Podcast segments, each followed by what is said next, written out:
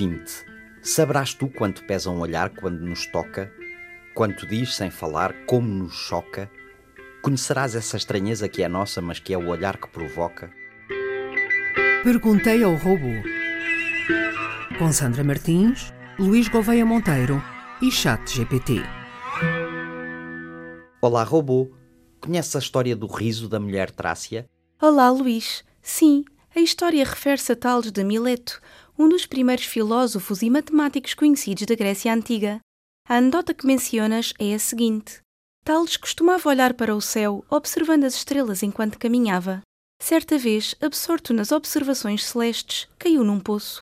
Uma mulher trácia que presenciou o incidente riu-se dele, comentando que enquanto ele estava tão ansioso para saber o que estava a acontecer nos céus, esquecia-se do que tinha à frente do nariz é frequentemente citada como uma advertência contra o excesso de abstração ou teorização à custa da percepção do mundo imediato e prática à nossa volta. Em suma, é uma lembrança para equilibrar a busca pelo conhecimento elevado com a atenção ao que está acontecendo à nossa volta. Conheces o livro que Hans Blumenberg escreveu sobre esse riso da mulher trácia? Sim, refere-te a Blumenberg, um filósofo alemão do século XX conhecido pelos trabalhos em metáforas filosóficas e teoria da cultura.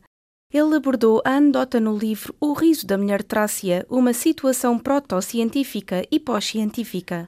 Em vez de simplesmente ver a anedota como uma crítica ao excesso de teorização, Blumenberg explora-a como uma reflexão sobre a relação entre teoria e prática e sobre a legitimidade da curiosidade teórica face às demandas da vida cotidiana. Sim, ele analisa o uso dessa metáfora de Platão a Heidegger, passando por Santo Agostinho, Bacon, Montaigne, Voltaire e Nietzsche, para entender como foi olhada a produção de conhecimento ao longo do tempo.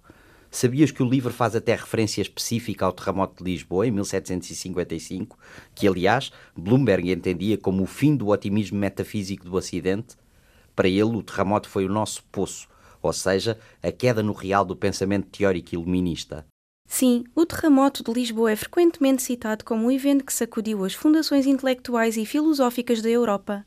O desastre desafiou as noções prevalecentes de otimismo e a ideia de que vivíamos no melhor dos mundos possíveis, uma ideia popularizada pelo filósofo Leibniz e satirizada por Voltaire em Cândido. O terremoto aconteceu num dia de Todos os Santos e muitas igrejas estavam cheias naquele momento, levando a mortes em massa e causando uma crise de fé em muitos católicos.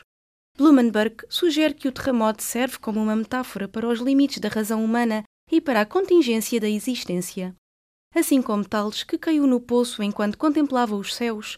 Os pensadores iluministas foram derrubados pela realidade brutal do terremoto, forçados a confrontar a fragilidade e a incerteza da condição humana. Ah, pois, a brutal inflexibilidade da realidade física, nossa inimiga mortal. Sabias que a raiz etimológica de espectador é, aliás, a mesma de teoria? Ou seja, a mulher trácia que fica a observar e a julgar aquele que observa está também ela própria a produzir, ou pelo menos a experimentar teoria. A conexão etimológica entre teoria e espectador revela uma dimensão interessante da relação entre observação, reflexão e julgamento. A palavra teoria vem do grego antigo e significa uma visão ou um exame. Ela deriva da palavra teorein, que significa olhar para, contemplar ou observar. A raiz desta palavra refere-se a um espectador ou a alguém que assiste a um espetáculo. Então, de facto, há uma ligação etimológica entre o ato de observar e o ato de teorizar.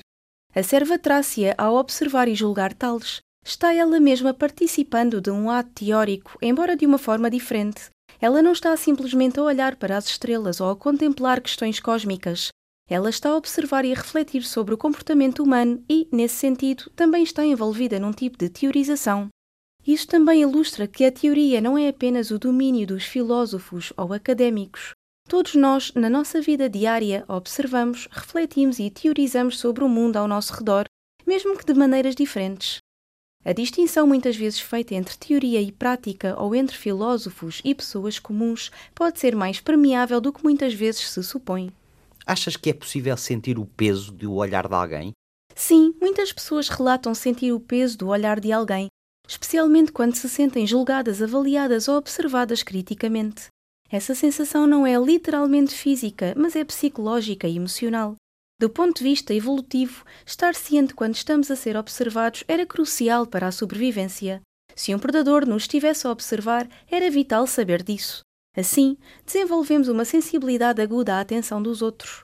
Mesmo que não sejamos conscientemente treinados para isso, somos geralmente muito bons a reconhecer micro-expressões e pequenas mudanças na linguagem corporal. Isso pode dar-nos a sensação de que alguém nos está a julgar, principalmente se já nos estamos a sentir inseguros. É fácil projetar esses sentimentos.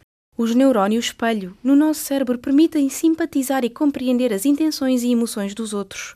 Isso pode contribuir para a nossa capacidade de sentir o que outra pessoa pode estar a pensar ou sentir. Somos ensinados desde cedo a estar cientes do julgamento dos outros, seja através da educação familiar, escolar ou interações sociais. Em algumas culturas ou contextos, o peso do olhar e do julgamento pode ser mais pronunciado devido a normas sociais estritas.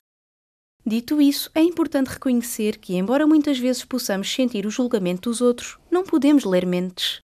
O que interpretamos como julgamento pode, às vezes, ser um mal-entendido ou a nossa própria projeção.